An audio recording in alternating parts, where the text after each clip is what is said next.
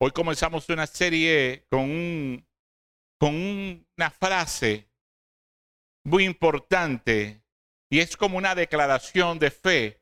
Dios no está muerto. Dios vive.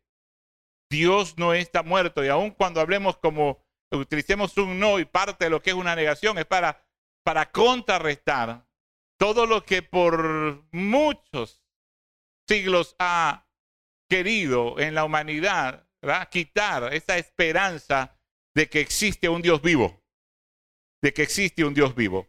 Y es que en el principio Dios crea al hombre.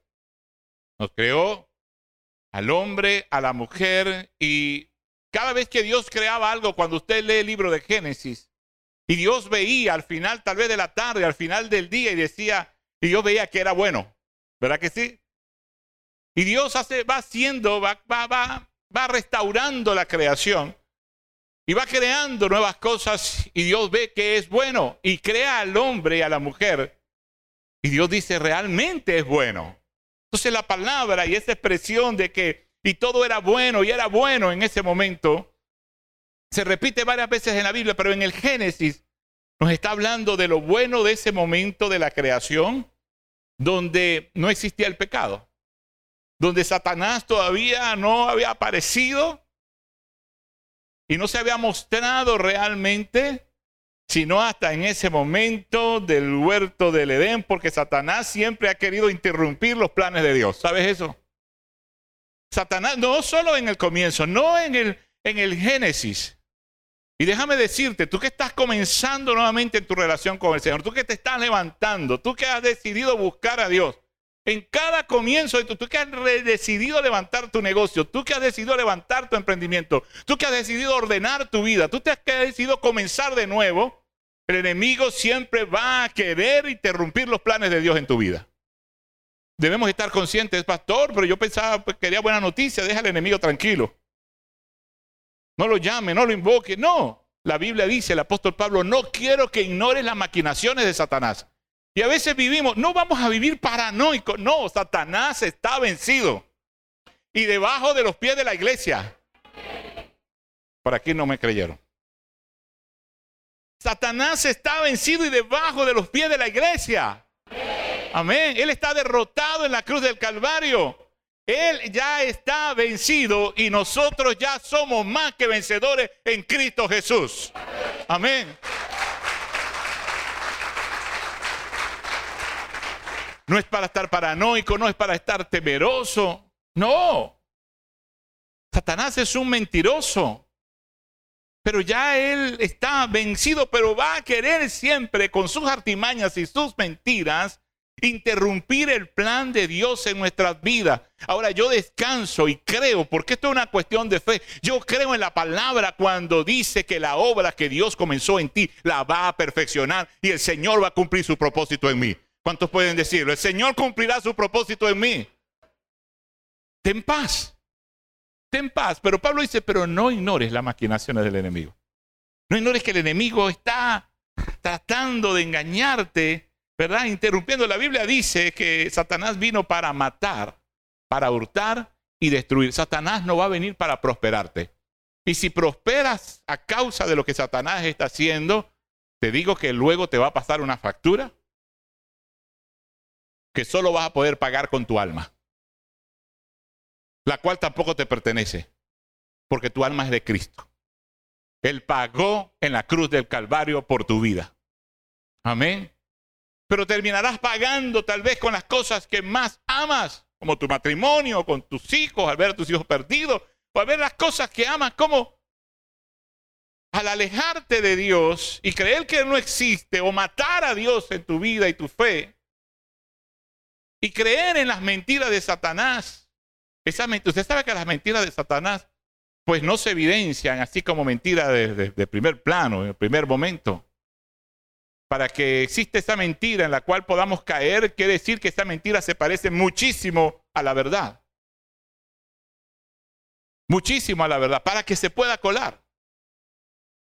Él llega y toma inclusive la misma palabra de Dios para cambiarla, adornarla y ofrecértela como si fuese una verdad. Pero Él la está cambiando. Él la está cambiando. Él vino y quiero que estemos claros que vino para matar, hurtar y destruir. Satanás, el enemigo y el mundo no quieren nada bueno para ti.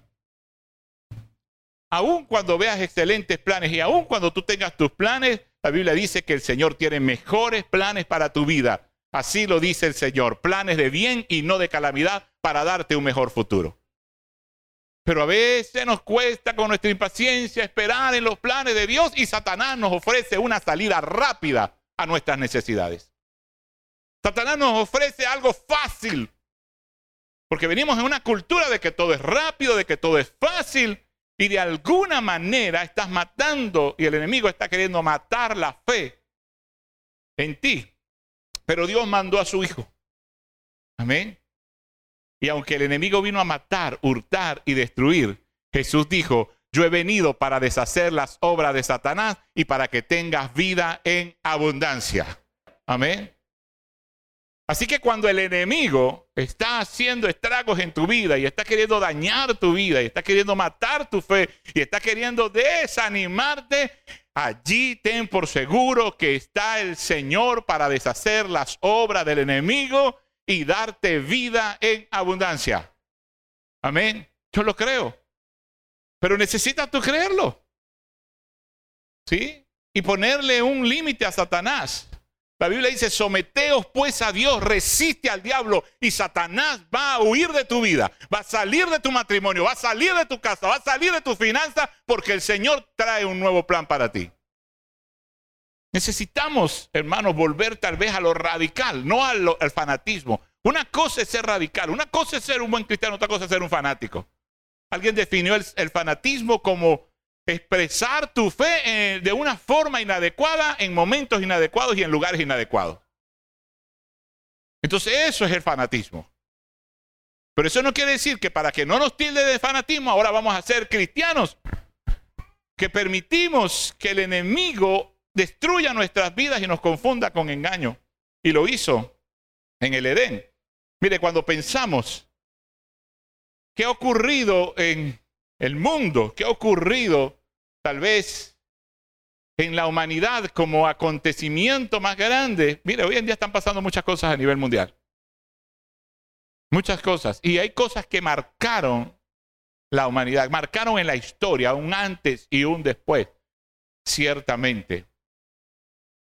Las guerras mundiales y el temor a una tercera guerra mundial que pareciera el fin porque si se disparan estos cohetes y estas cosas con o, vijas o, bombas nucleares, Dios mío. Que decían las personas adultas antes, decía mi abuela, Dios nos agarre confesado. ¿Te has escuchado esa expresión? Dios nos agarre confesado.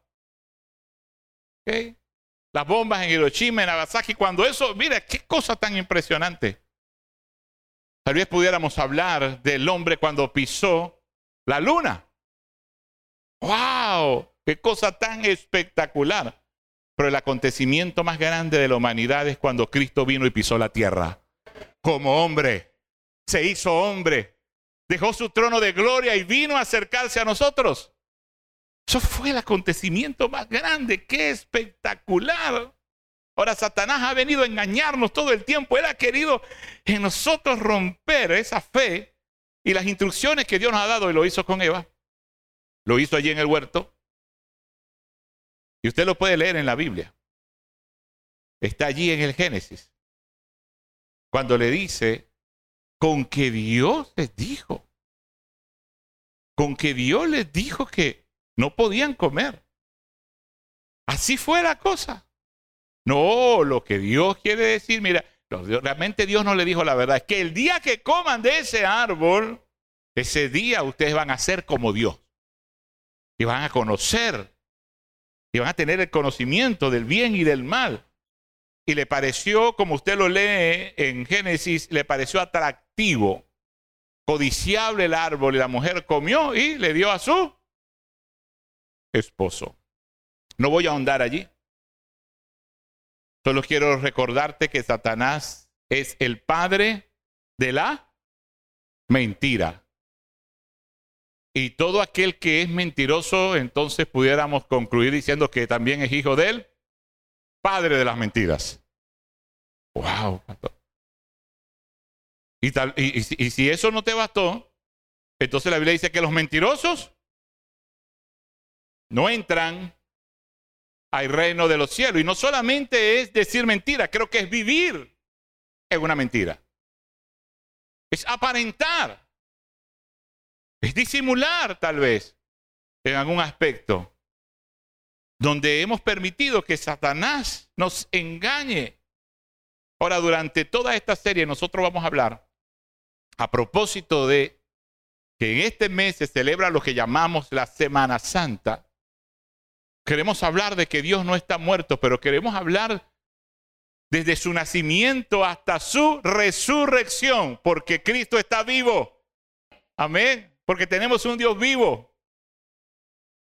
Y va a ser interesante ver todo lo que ocurría, las características y lo que ocurría durante, antes, durante el nacimiento de Jesús y luego de que nace y es un niño.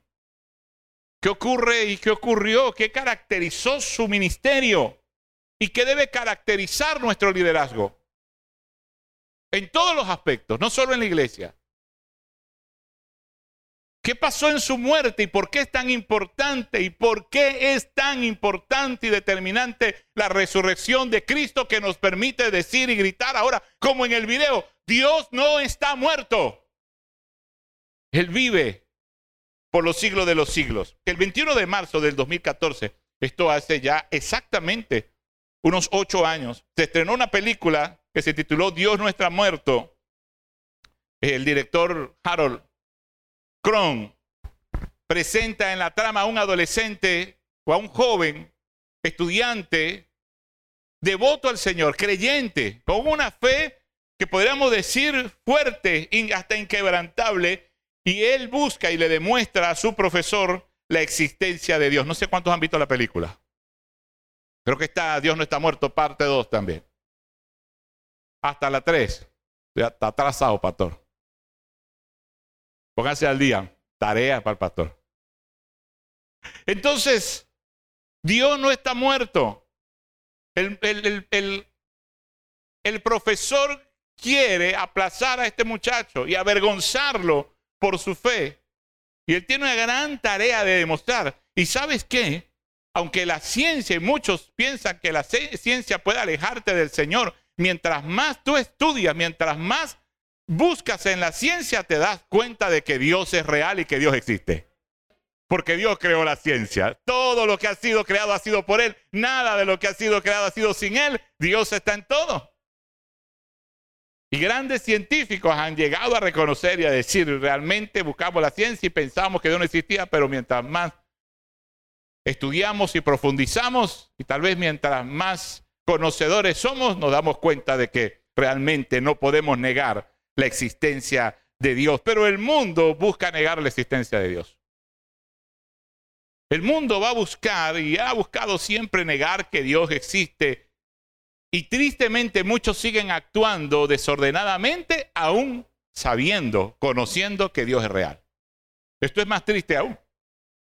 El mundo y lo que van a recibir nuestros jóvenes, los muchachos estudiantes, nuestros universitarios, es esa presión y muchos de nosotros los adultos, la duda si realmente Dios existe, si realmente existe la vida después de la muerte o la vida después de esta vida. Y estudios científicos han revelado que sí existe.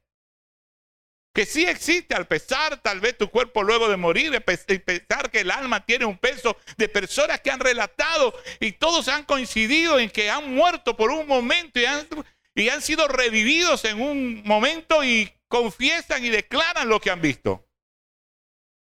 Y personas han hablado acerca de esto. Y hay estudios serios al respecto. Creemos en la existencia de Dios, pero muchas personas creen que Dios existe y viven sus vidas tan lejos de los principios del Señor y sus vidas tan desordenadas. Pero hoy cantábamos algo tan maravilloso, hermanos. Nosotros estamos aquí es por su gracia. Estamos aquí porque la Biblia dice que aunque nosotros seamos infieles, Dios permanece fiel. Amén. Dios permanece fiel. Porque todos hemos pecado, todos hemos sido destituidos de la gloria de Dios. No hay justo ni aún uno, pero por gracia sois salvos. Amén. Y estamos aquí no por ser mejores que otros, estamos aquí en el lugar donde Dios te haya colocado por su gracia, porque aún siendo infieles, Él ha permanecido fiel. Y en su amor y en su fidelidad te llama a ordenar tu vida, te llama a vivir bajo principios, te llama a ser consono y coherente con tu fe, con tu creencia, con un Dios que te llama y te quiere bendecir y te quiere prosperar. Amén. Ahora Jesús viene como una promesa. Dios se hace hombre. Usted estudia la Biblia y nos dice que dejó su trono de gloria y vino y se hizo como uno de nosotros. Y experimentó todo lo que nosotros podíamos en algún momento sentir y fue tentado en todo, pero sin, pero sin pecado. Y Jesús nace como un niño en un pesebre de la manera tal vez más humilde, pudiéramos decir, sin un espacio para nacer. Y déjeme decir que esto de la humildad no tiene que ver con la pobreza. No, ay, es que José no tenía cómo solventar esa situación. José no estaba preparado, José no trabajaba, le iba mal el trabajo, lo agarró la crisis, la devaluación, la hiperinflación. No. No, que María era una muchacha muy pobre, que no tenía. No. No nace en un pesebre para hablarnos de su condición económica. Nace en un pesebre porque hay unas circunstancias, un contexto geopolítico. Tenían que censarse según las leyes allí. Tenían que viajar, empadronarse. Y llegaron a, donde, donde, de donde ellos eran, llegaron a, a censarse. Y aunque ella estaba ya esperando en sus días o en sus semanas, tuvo que hacer el viaje con José. Y cuando aparece la opción del pesebre es porque ya habían tocado las puertas, se habían ido tal vez a las posadas, habían buscado lugares y que increíblemente tampoco ninguna casa, un hogar o un pariente, un familiar pudo recibirles en ese momento. Y usted sabe también que en los momentos de alumbramiento ya ahí no se puede esperar. ¿Verdad que sí? quienes conocen de esto y las damas que les ha tocado dar a luz a sus hijos de una forma natural, sabe que cuando eso toca, toca. Cuando llega, llega. Y aunque no quieras pujar, mm, ah, aguanta. ¿Qué cuento que aguanta? El año antepasado tenía yo cerca del, del ambulatorio de nuestra ciudad, del centro asistencial, y viene un carro como loco, yo tuve que apartarme. Yo decía, Dios mío, esta gente sí maneja mal, que es posible. Pero yo veo que cruza y se mete para el ambulatorio. Yo iba para el ambulatorio y se atraviesa ese carro. Pero mire, es una cosa impresionante cómo entró, cómo cruzó, cómo se... No creo que se haya estacionado, cómo se detuvo allí frente a... Y corriendo esta mujer pegaba gritos la que estaba dando a luz. Y sale un camillero y sale y llaman a doctores y la mujer dio a luz allí. La persona que la llevaba era otra mujer. Impresionantemente. Gracias a Dios no era el esposo. Usted sabe, esos esposos que pensamos y somos listos, pero ¿estás segura? No serán gases, no será lo que comiste, no sería el antojo de la, de la arepa de chicharrón. ¿Mm? Y del helado con sardina. ¿No sería esas cosas? Seguro. ¿No fueron las 20 empanadas que te comiste? Bueno, ya voy a prender el carro. El carro tiene la batería mala. El carro te espichado. No, no. Nosotros nos quejamos mucho cómo manejan las mujeres, pero yo creo que podemos darle un aplauso. No la conozco, pero esta señora manejó como toda una choferesa. Y Dios mío, no llegó a introducir a esta otra persona para que diera luz allí. Dio a luz en su carro. Pero es que cuando toca, toca. Y le tocó a María. Y Dios no está hablando aquí de la humildad. Desde un principio, desde un comienzo, al dejar su trono de gloria y venir y hacerse como uno de nosotros para habitar con nosotros y cumplir la promesa de redención que le había hecho a la mujer allá en el Génesis cuando le dijo, tú la herirás en la cabeza, tu simiente herirá a la serpiente en la cabeza. Por eso, como decíamos en un principio, Satanás está debajo de nuestros pies. Está derrotado. Y fue derrotado por el Señor Jesús. No hubo un lugar para recibir a Jesús. Se nos enseña entonces un aspecto de humildad, una característica de humildad. Escoge una madre humilde, a una muchacha, a una joven, tal vez de una línea, ¿sí? Genealógica de la tribu de Judá, de la tribu real, pero que en ese tiempo no era reconocida como una princesa. No. Había pasado todo este tiempo de monarquía dentro del pueblo de Israel, pero ella venía del linaje de David. Y José venía del linaje de David. Pero en la humildad de esta muchacha, Dios vio y halló gracia delante del Señor esta mujer para conseguir una madre con humildad y preparar un escenario, Dios, de humildad para enseñarnos la humildad, que no importa nuestros títulos y cuán grande, ¿verdad? Tengamos un estatus alto dentro de la sociedad, hay circunstancias que nos van a traer a prueba en nuestro corazón y en nuestra actitud. Y si Dios te ha bendecido, Dios te ha prosperado, eres muy inteligente, eres muy notable en otros áreas y contextos fuera de la iglesia. Eres el Señor, eres el don, eres la doña, eres la señora. Pero hay circunstancias en la vida que, por las cuales vamos a pasar para que nuestra humildad sea y nuestro carácter sea trabajado. Y Dios nos muestra que si Él es humilde, ¿por qué nosotros no vamos a poder ser humildes? No te estoy diciendo que no celebres el baby shower. No te estoy diciendo que no busques la mejor clínica para tu esposa dar a luz. No te estoy diciendo si quieres hacerlo de la revelación de, de sexo. No, no, no estoy refiriendo a nada de eso. Estoy refiriendo es que habrá aspectos de tu vida donde vas a demostrar que eres un hijo de Dios siendo humilde. Porque los hijos de Dios, una característica que debemos tener es la humildad. Amén.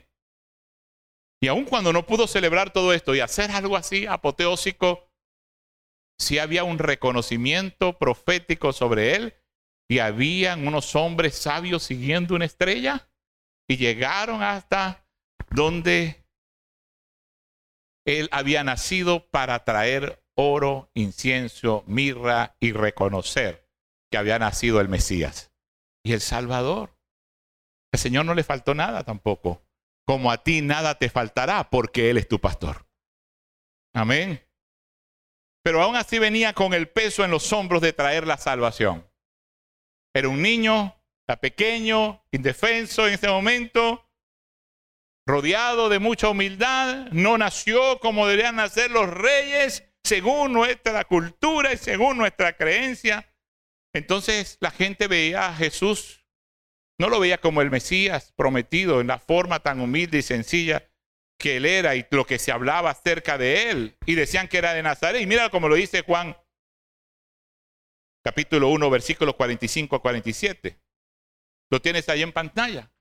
Puedes leerlo conmigo. Míralo como lo dice. Felipe halló a Natanael y le dijo, hemos hallado, hemos hallado a aquel de quien se escribió, de quien escribió Moisés en la ley, así como los profetas, a Jesús, el hijo de José de Nazaret y Natanael le dijo, ¿de Nazaret? ¿Puede salir algo bueno? Le dijo Felipe, ven y ve. Cuando Jesús vio a Natanael que se le acercaba, dijo de él, he aquí un verdadero israelita en quien no hay engaño. Toda esta parte para sacar, ¿verdad?, de las características de una persona apegada a costumbres, a normas, a principios, a una religión tal vez. Pero quiero tomar estas palabras cuando dice, ¿saldrá algo bueno de Nazaret? De lo vil y lo menospreciado, dice la Biblia, tomó Dios para avergonzar a los sabios. ¿Sabes? De lo vil y lo menospreciado. No se trata de creernos más que otros. No se trata de creernos menos que otros.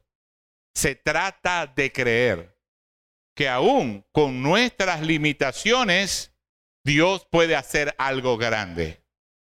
Se trata de creer que Dios escoge aún de los humildes para mostrar su gran gloria. Amén. Y aun cuando no estemos más al centro, a la capital de la ciudad o más en Barquisimeto y viviendo en Caudares, podamos decir, oh, no soy de Barquisimeto, hermanos, somos orgullosamente de Caudares. Y esta iglesia Dios la ha puesto aquí para glorificarse Él. Amén. Y Dios lo va a hacer. ¿Sabes qué necesitamos, iglesia? Ser humildes.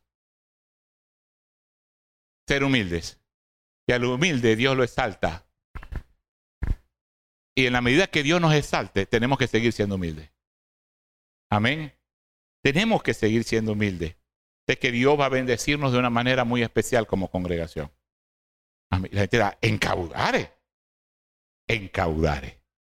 Porque así es el Señor. De Nazaret pues de Nazaret, una ciudad que ni en algún momento ni aparecía en el mapa. Que una cosa tan, tan fuerte, tan, tan ignorada, esta ciudad tan pequeñita, este pueblo, que ni siquiera en algún momento se, se, tomaron la molestia de colocarlo en el mapa. ¿Quién va a ir para allá? ¿Quién va a ir para allá? No, no se necesita cuando se vamos a poner las grandes ciudades, las, las ciudades de renombre. Vamos a poner los que son importantes. Hermano, Dios siempre enseñando porque es que el único que le gusta sobresalir muchas veces, ese sí hace bombos, mire, de todos bombos, platillos, es el enemigo. Es el enemigo, orgulloso. Su orgullo lo llevó a ser, ¿verdad? Sacado del reino de los cielos. Su orgullo, su prepotencia. Dios le dio tanta belleza, le dio tantas habilidades. En un momento quiso ser igual a Dios y sentarse en el trono del Señor. Ten cuidado, no importa cuántas habilidades tengas, cuántas destrezas, es el Señor quien te las dio. Y el Señor te las dio para servirle a Él, para que tú mengues y Él crezca y el nombre del Señor sea glorificado. Amén. A Él le gusta y Él va a ofrecer, mira, como cualquier vendedor, que tiene una competencia, te dice, yo te lo dejo más barato, yo te lo dejo mejor, es mejor mi producto. Es como una competencia en ese sentido. Y Satanás tratando de utilizar la mentira para engañarnos y vendernos lo más barato en nuestras vidas. Alguien alcanzó una meta hace poco y lo felicité. Y le, dice, y le dije, sé que te costó, wow, wow, qué esfuerzo, pastor. Fue una cosa estoy feliz de haber terminado, pero wow, cómo me costó. Te quejaste en algún momento, sí, pastor, fue muy duro, fue muy fuerte. Yo dije, bueno, pero es que las cosas buenas tienen que ser así. Son alcanzadas con esfuerzo. Lo bueno es alcanzado con esfuerzo. Amén. Y cuando Dios presenta la tierra prometida delante de Josué, le dijo, te mando que te esfuerces y que también seas valiente. Amén. Porque lo que viene es grande. Y si tú quieres una grande bendición del Señor, entonces tienes que ser esforzado y valiente. Amén. No puede ser así, nada más. El enemigo siempre va a querer engañarnos, mentirnos, como engañó a la mujer allí en el Génesis capítulo 1, versículo 3. No lo voy a leer, voy a seguir adelante. Conocemos bien la historia, pero ahí el enemigo le dice, con que Dios te dijo. Mire, ahí vemos la caída del hombre en el Génesis. Ahí en ese versículo donde la mujer codicia, ve y le da a su esposo y desobedecen a Dios, ahí el hombre cae. Pero viene de parte de Dios una promesa de salvación. Isaías 9:6 dice, porque un niño nos es nacido, hijo nos es dado y el principado sobre su hombro, y se llamará su nombre admirable, consejero, Dios fuerte, Padre eterno y príncipe de paz. ¿Qué dice Isaías 7:14? Dice, por tanto el Señor mismo os dará señal, he aquí que la Virgen concebirá y dará a luz un hijo y llamará su nombre Emmanuel. Llamará su nombre Emmanuel, que traducido quiere decir Dios con nosotros. Dios con nosotros. Quiere decir que Dios está con nosotros y todo esfuerzo de Satanás queda derrotado, destruido. No va a ser lo suficiente porque Dios está dispuesto a cumplir una promesa de salvación en tu vida. Amén. Y lo hizo a través de Jesús. Y vino Dios y está con nosotros. Dios nos da entonces una lección de humildad bajando de su trono. Y aquí empieza, mire, como una guerra declarada entre el bien y el mal, entre la luz y las tinieblas, entre Dios y el enemigo. El enemigo siempre va a querer matar tu fe y de alguna manera hacerte creer que Dios no existe, que Dios te ha olvidado, que Dios no se ocupa de ti, que Dios está muerto. Y en algún momento puede venir esa duda a nuestras vidas. Eso de estar pensando y meditando en el futuro, en la eternidad, será verdad, en la muerte, en la vida, será verdad. Mira lo que dice Mateo 2. Este versículo 13 dice, después que partieron ellos, he aquí un ángel del Señor apareció en sueños a José y dijo, levántate y toma al niño y a su madre y huye a Egipto y permanece allá hasta que yo te diga, porque acontecerá que Herodes buscará al niño para matarlo. Llegaron los magos del oriente, los sabios, llegaron primero donde Herodes, llegaron a la realeza, llegaron a las personas de influencia, llegaron al más y dijeron, ¿dónde ha nacido? Que estamos buscando, su estrella hemos visto, es el Mesías, es el rey de Israel. ¿Cómo? Dijo Herodes. Si aquí estoy mandando yo, si estoy gobernando yo. Y les dijo, bueno, cuando lo encuentren, vienen y me, me dicen dónde está. Como la supuesta intención de ir también a rendirle la adoración o reconocimiento al rey de los judíos. Sin embargo, los sabios del oriente no se devolvieron al palacio de Herodes ni le informaron del hallazgo del niño Mesías. Pero un ángel se le apareció a José y vemos esa particularidad en José que Dios le hablaba. ¿Sabes por qué Dios le habla? Porque Dios está vivo. Amén. ¿Y sabes por qué Dios te habla? Porque Él es real y Él está vivo. Y así como Dios le habló a José a través de un ángel, Dios nos habla a través de su palabra y también Dios nos habla de muchas formas y diferentes maneras. Algunas de ellas son los sueños, pero también audiblemente Dios te puede hablar. Algunos predicadores dicen que Dios no habla audiblemente. Tal vez lo dicen porque no lo han experimentado. Dios me ha hablado audiblemente en mi vida y yo te puedo decir, Dios habla. Amén. Dios habla porque Él está vivo. Amén. Y se comunica con nosotros, sus hijos. Dios lleva a cabo ese plan respaldado por su Espíritu Santo desde el momento en que el ángel se le aparece a María para decirle, bienaventurada, que iba a ser la madre del Mesías hasta el final. Quiere decir que Dios, cuando tiene un plan con nosotros, mire, Dios lo va a cumplir. Diga conmigo hasta el final. No creas que Dios te ha abandonado a medio camino. No creas que Dios te ha abandonado al, principio. No creas que Él no te ha abandonado. Él tiene un plan y tiene un tiempo perfecto porque el tiempo del Señor es perfecto y su voluntad es agradable y es perfecta. Amén. Necesitamos esperar. Necesitamos esperar. Necesitamos esperar y mira, Dios tiene un plan. Dios habla y a lo que nosotros nos estamos enfrentando el día a día y nuestros hijos, lo que estamos viendo a través de las redes, está apuntando a que nosotros en algún momento creamos que Dios no existe, creamos que Dios está muerto.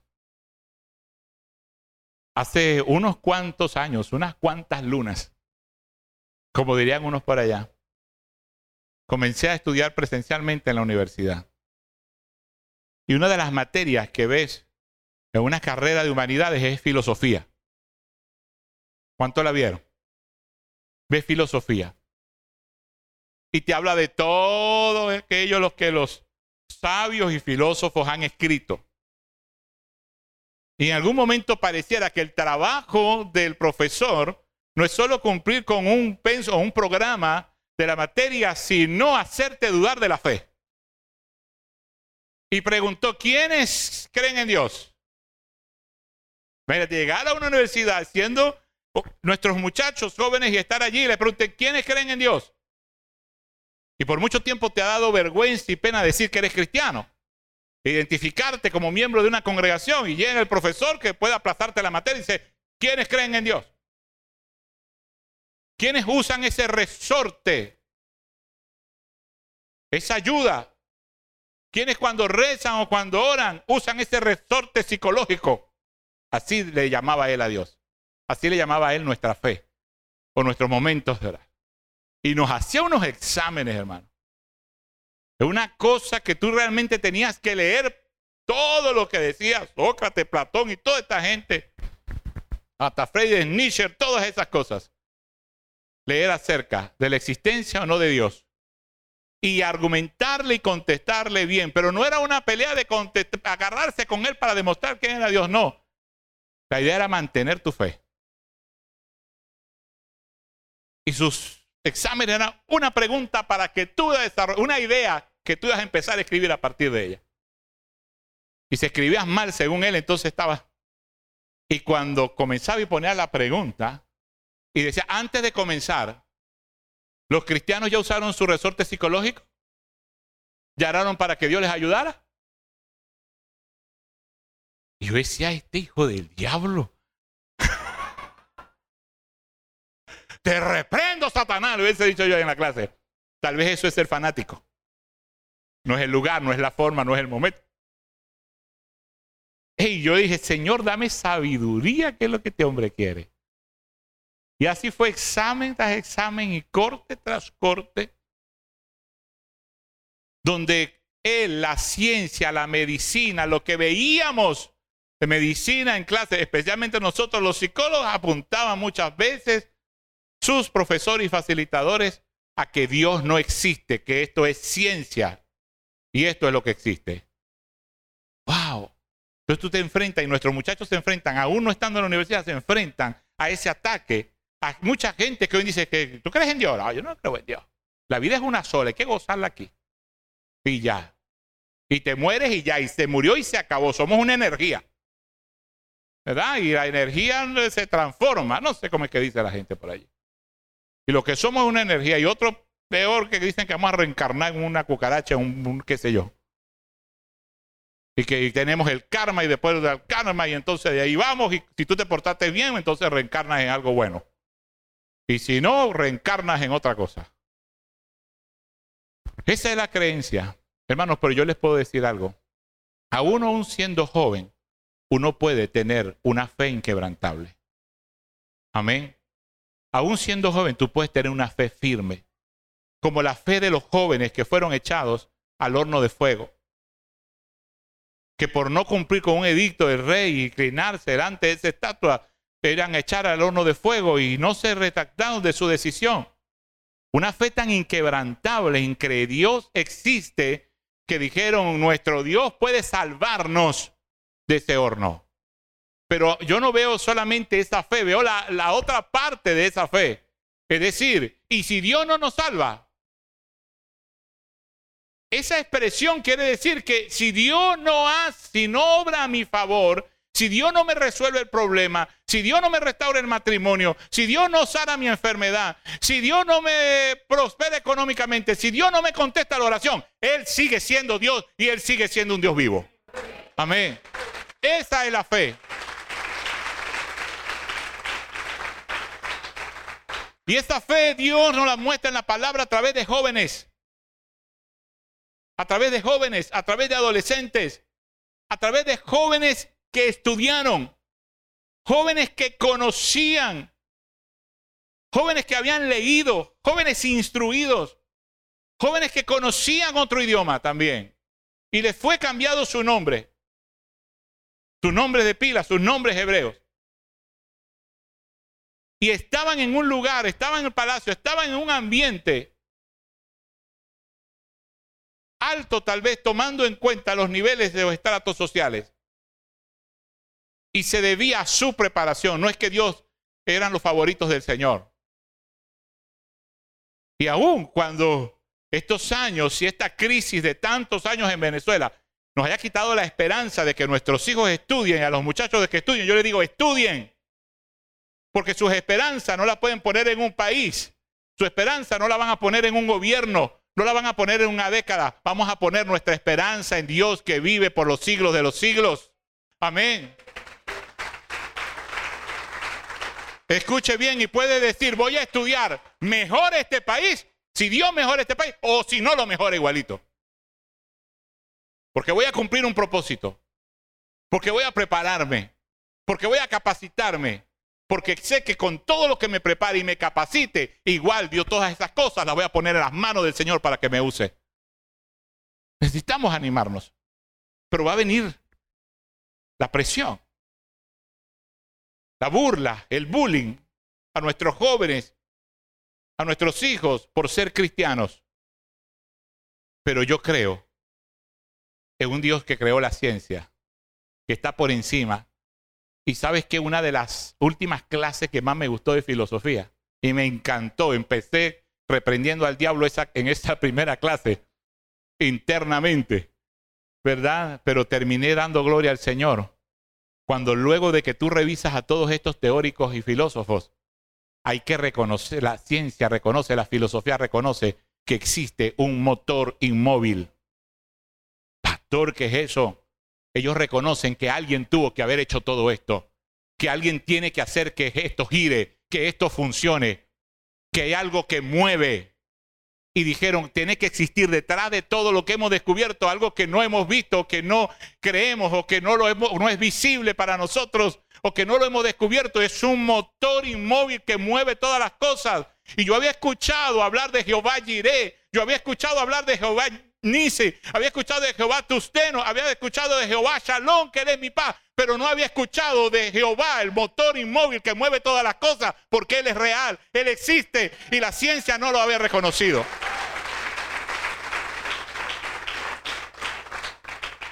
Dios es ese motor inmóvil que mueve todo, hermano. Y decía, gloria a Dios, está yo como la viejita de cuarto de guerra. ¿Cuánto vieron cuarto de guerra? Cuando esa viejita al lado del Señor y dice, wow, mi Dios es poderoso, dice, mi Dios es poderoso. El diablo está vencido. Wow, qué viejita tan pentecostal. Y tú sales, sí, con esa victoria. Y quien no ha visto cuarto de guerra, véala. Una y otra vez. ¿Tienes problemas en tu matrimonio? Ve a cuarto de guerra. ¿Tienes problemas con tus hijos? Ve a cuarto de guerra. ¿Tienes problemas en tus finanzas? Ve a cuarto de guerra y permítele a Dios hablarte también a través de la película, porque Dios habla de diferentes formas y de diferentes maneras. ¿Y sabes qué va a suceder al final de tu prueba, de tu problema, de tu angustia? Vas a decir, Señor es poderoso. ¿Cuántos dicen amén? ¿Cuántos aplauden al Señor?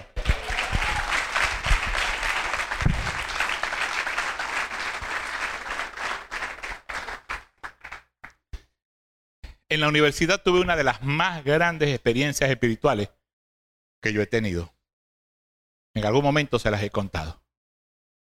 Una de las más grandes experiencias espirituales. Que tal vez pensé vivirlas en un encuentro, también las he vivido. Vivirlas en mi devocional, las he vivido. Aquí en la iglesia las he vivido. Pero una de las experiencias más grandes espirituales que yo he tenido, la viví en la universidad, donde se me decía que Dios estaba muerto que Dios no existía. Y fue un día saliendo de la universidad y que conocen parte de la universidad, esos estacionamientos grandes, donde uno tenía que caminar y caminar para llegar hasta su vehículo o a la salida de la universidad. Entonces salgo caminando de mi clase y cuando voy en los pasillos, voy a entrar a, todo el espacio del estacionamiento, comienza alguien a caminar a mi lado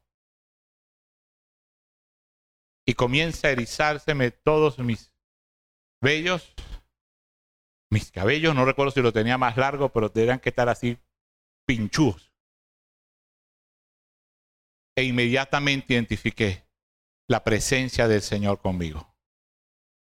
Pero no solo la presencia del Espíritu Santo. Amén. Amo al Espíritu Santo. Cuando Dios se manifiesta y está con nosotros Él es sentir cuando el Señor te habla, pero qué cosa tan espectacular cuando Dios se revela a tu vida como un padre. Y comencé a sentir al Señor caminar. Extendí mi mano y sentí que el Señor tomó la mía. Hermano, yo no sé si la gente que se dio cuenta o me vio o yo disimulé muy bien. Yo no sé qué pasó en ese momento. Si yo caminaba así como en las nubes. Yo llegué y enlentecí mi paso. Y, y no sé, era como con los ojos cerrados, al mismo tiempo abiertos, caminando hacia mi carro.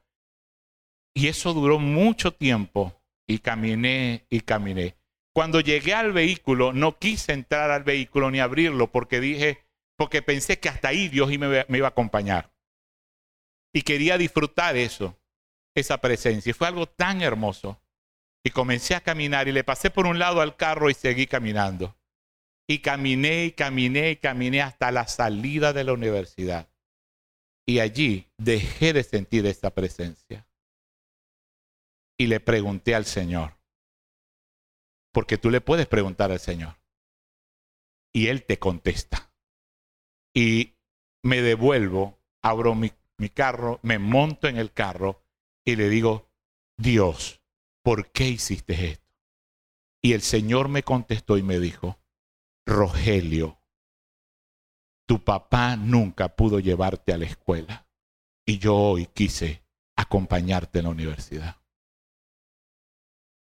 Y ha sido una de las experiencias más hermosas que yo he tenido. Y yo te puedo decir, como universitario que fui, como un hombre que fui, joven, ah, voy así como el Pablo, y ahora envejecido. Bueno, no he visto justo desamparado en su simiente mendigando pan. Pero como un muchacho que fui, como un pastor hoy en día, como un universitario que reprendió a un profesor de filosofía, te puedo decir, Dios no está muerto.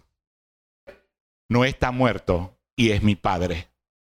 Y es el tuyo también. Amén. Es el tuyo también.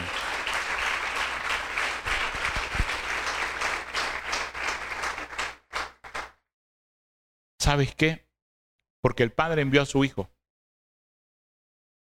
Y si tú no has tenido una experiencia así, mira, tranquilo. Primero se cree por fe. Y Él es real. Y Tomás tampoco creía y hasta que el Señor se le presentó y metió sus dedos en sus manos y en su costado, también lo creyó. Y el Señor dijo, más bienaventurados son los que no vieron y creyeron. Y sí, qué espectacular hubiese sido existir en esa época y ser unos discípulos, ser un Pedro, ser un Juan, ser un Jacobo, ser un Natanael, ser uno de ellos. Pero la Biblia me dice que hoy yo soy más bienaventurado porque aunque no caminé en ese momento con Jesús, creo que Él es real y que está vivo. Porque es por fe, porque la salvación es por fe. Porque tú crees que el Señor está y estás esperando que el Señor se te revele, te hable, te diga para que puedas creer. Yo te invito en esta mañana a creer que Dios no está muerto. Y luego de tu fe, Dios va a manifestarse a su vida. Amén. Y Dios va a responder. Porque Él va a ver tu fe, porque sin fe es imposible agradar al Señor. Termino con esto. Juan 3, 16 al 18. Yo quiero que usted se ponga en pie.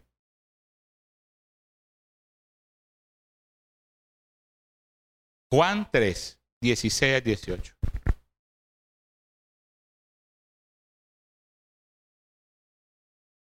Este es un versículo que yo creo que aún todo el mundo lo conoce. Aquellos que niegan la existencia de Dios. Aquellos que viven su vida desordenada aún creyendo que Dios existe. Aquellos que en algún momento han visto este versículo en una pared, en un aviso, en una tarjeta, o lo han escuchado en una campaña o una iglesia. Porque de tal manera amó Dios al mundo, que ha dado a su Hijo unigénito, para que todo aquel que en Él cree no se pierda, mas tenga vida eterna. Porque no envió Dios a su Hijo al mundo para condenar al mundo, sino para que el mundo sea salvo por Él. Dios en esta mañana no te está condenando, ni nos condena por nuestros pecados, por nuestra condición. Dios no nos juzga, no nos señala. Dios pudiera decirnos en algún momento quien esté libre de pecado, que lance, que juzgue, que señale. Y te vas a dar cuenta que nadie te va a acusar, nadie te va a señalar. Quien te acusa es Satanás, que te hace sentir, ¿verdad?, que no eres digno. Pero quien te hace sentir en algún momento mal y redarguido es el Espíritu Santo, que está en ti y te dice, hijo, hija, ven, quiero ayudarte, quiero salvarte, quiero enseñarte, quiero revelarme como un padre. Porque no vino Jesús a condenarte. Y ninguno de nosotros deberíamos venir a condenar a nadie. Jesús vino en carne y está vivo para salvar este mundo. Para que tú seas salvo por Él.